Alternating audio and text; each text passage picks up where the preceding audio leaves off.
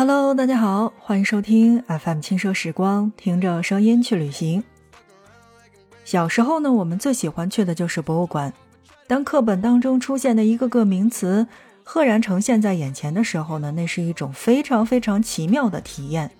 而直至现在，经常听我们节目的小伙伴一定都知道，其实我个人是个比较喜欢去博物馆的。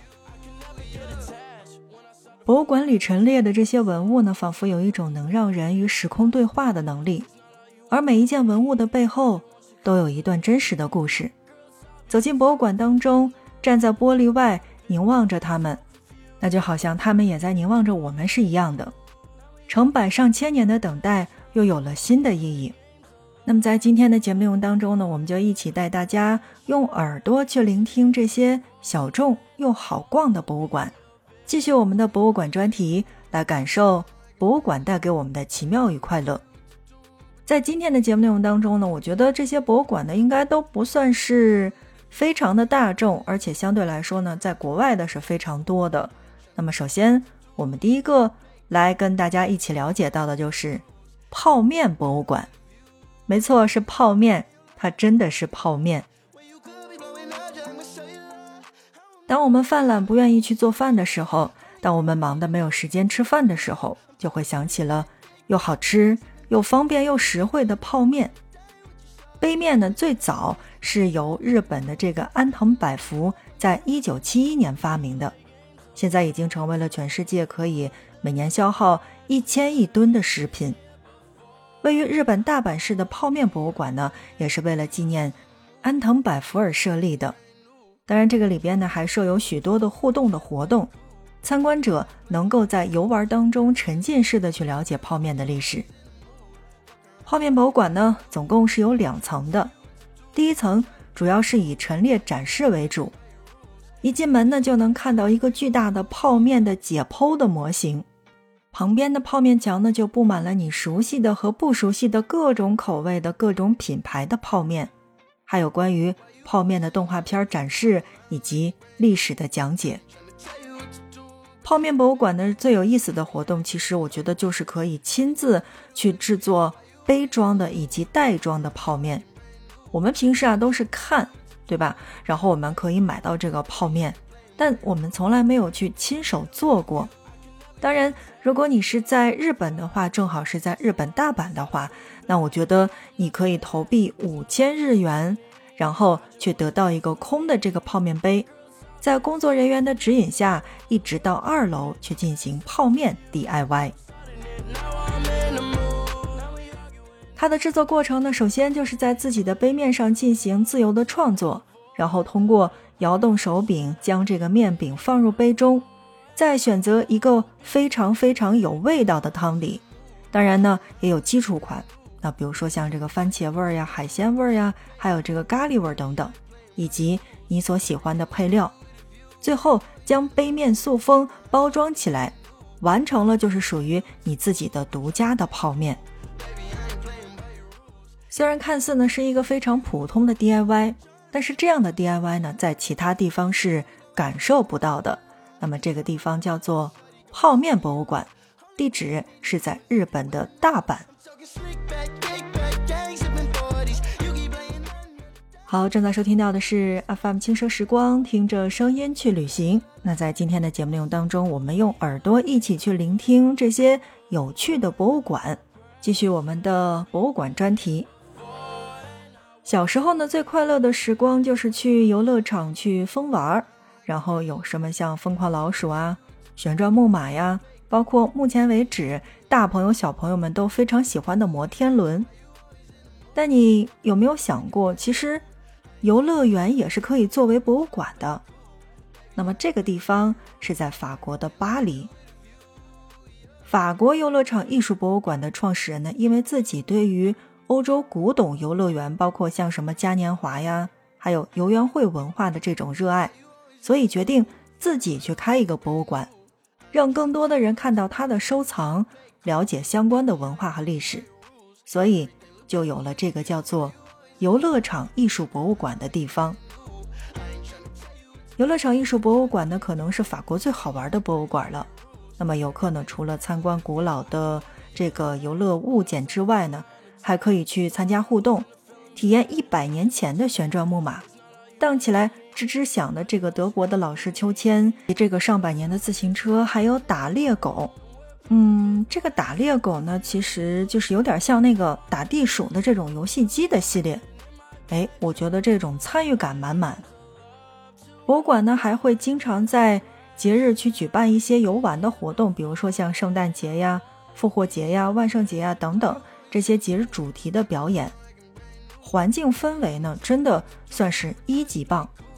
我们看的这个影视作品呀，叫做《艾米丽在巴黎》，还有这个《午夜巴黎》这样的影视剧作品呢，其实都是有在这边取景的。想要参观的朋友呢，要提前在网上预约，分小组进入，还会有热情的喜剧演员帮大家一起带路，和大家一起去游玩。那第三个呢，我要推荐到的地方叫做暗门博物馆，这个地方在美国的华盛顿。美国的悬疑电影当中呢，经常会出现一些隐蔽的暗门。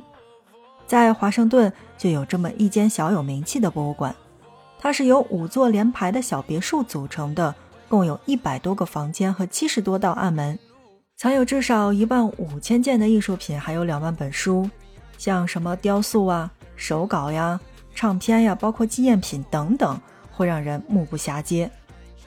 这座博物馆的，最有意思的地方就是游客可以置身其中去寻找暗门。据说呀，每一扇暗门呢都藏得非常的隐蔽，能找到二十扇门就已经算是非常厉害了。而整个博物馆是宛如一个大型的密室是一样的，推开的暗门背后可能就是游乐场，同时也可能是酒窖、餐厅等等。在这里呢，每一件陈列的物品呢，其实都是可以购买的。而这样的话，这座博物馆也是一个巨大的 village 的这种商店。那么。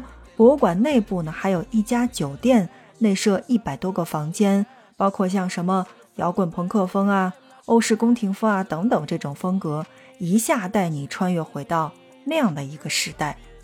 其实我觉得这个地方应该是非常受到这个喜欢玩密室逃脱的小伙伴的喜爱。当然，它不在我们的国内，它在美国的华盛顿。好，正在收听到的是 FM 轻奢时光，听着声音去旅行。那在今天的节目内容当中呢，我们带大家一起用耳朵去感受这些比较小众也比较好玩的博物馆。当然，这些博物馆呢，啊，我们大多数介绍的都是在国外的。那么，在第四个我们介绍到的博物馆呢，叫做破碎关系博物馆。破碎关系博物馆。大家，我觉得说到这儿呢，第一个印象当中就是最近这几年在各大城市所流行的这个，呃，比较好玩的网红的打卡地，叫做失恋博物馆，没错吧？它其实真的就是一个意思。在克罗地亚的首都萨格勒布呢，就有一个破碎关系博物馆，那同时呢，也被称为叫做失恋博物馆，是坐落在城市最中心的地标圣马可教堂的旁边的，同时呢，这边也是。世界上第一个失恋主题的博物馆，馆内收藏了来自世界各地的失恋者捐赠的展品，大概有四千余件。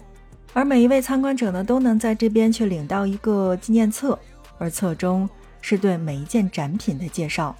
当然，这个介绍是含有中文版本的。在国内呢，其实呃，我们的失恋博物馆呢，其实已经成为了一个比较这个网红的打卡地。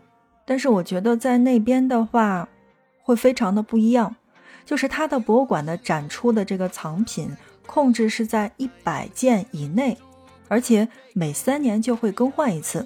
每一件展品背后其实都是一个独一无二的关于爱情的故事。或许你会因为共鸣感到心痛，也或许会从中得到治愈。去过的小伙伴们都会觉得非常有意思，是因为失恋博物馆的对面呀，就是萨格勒布的民政局。参观者们在看完几十个告别爱情的故事之后呢，一出门，可能就会看到穿着白纱的新娘、西装革履的新郎，而站在大街上排队等待着登记结婚。我觉得这个场景会非常的难得。所以，既然我们的疫情放开了，大家也随时随地的可以出国玩耍的话，那么有机会去到克罗地亚的首都，不妨去打卡那边的破碎关系博物馆。好，那在我们的节目的最后呢，来关注到的是一个我们国内的博物馆。这个博物馆呢，应该算是很小众，但同时它又很大。为什么说大呢？是因为它里边的藏品真的非常的重要。同时说它小众，是因为我们大家其实去到的都是像什么国博呀、粤博呀、湘博呀，包括我们所熟悉的这些博物馆的陈列，而这个地方经常会被人忽略。但是在节目的最后，我想说到的是，中央礼品文化管理中心在北京，如果有机会的话，一定要去看一看。这个地方呢是在东城区的西兴隆街一号，那。呃，它的开门时间是上午的九点到下午的四点。我为什么要重点的去强调中央礼品文物管理中心呢？是因为如果你经常是看电视的话，尤其是去看新闻的话，那么你就会听到各国的元首之间和政府之间要互换国礼。不知道你会不会好奇国礼到底是什么？那不同国家送给我们的国礼有什么不同之处呢？如果你在北京呀，除了国博之外，我觉得去到一个开放了特别的博物馆来说的话，你会看到不一样的东西。那这个特别的博物馆就叫做中央礼品文物管理中心，在这儿展示了我国受赠和赠送的六百七十多件有代表性的礼物。在这里呢，你能看到许多展品在展示其特色地域文化的同时呢，也有非常的趣味性。比如说像这个比利时赠送给中国的瓷偶，那比利时的经典漫画《丁丁历险记》当中的丁丁泥塑，正从青花瓷当中跨出来。原来国礼也不都是严肃而板正的。除了这个比利时的国礼瓷偶之外呢，这里还有俄罗斯国礼恰克图基督复活教堂的模型，还有美国的国礼瓷塑天鹅等等。当然，你也能看到中国在不同场景赠送给各国的礼品，大多数其实就是一些丝绸啊、景泰蓝呀、瓷器呀等等。而博物馆有人工、电子两部分讲解，当然在这个地方记得提前预约才能入馆。好，正在收听到的是 FM 轻奢时光，听着声音去旅行。今天节目当中的这几家博物馆，有没有哪一所是你所种草的呢？或者你知道哪些比较奇妙的博物馆呢？欢迎留言来跟我们一起分享。轻奢时光，听着声音去旅行。细心的朋友们已经发现了哈，在我们的很多的这个节目的头图上面，已经显示到了我们的微信。如果感兴趣的小伙伴们可以添加微信，及时入群，然后我们大家一起交流。当然，如果听到现在呢，你手里边是有月票的话，不妨来把你的月票分享出来，支持我们的节目。听着声音去旅行，我们下一期不见不散。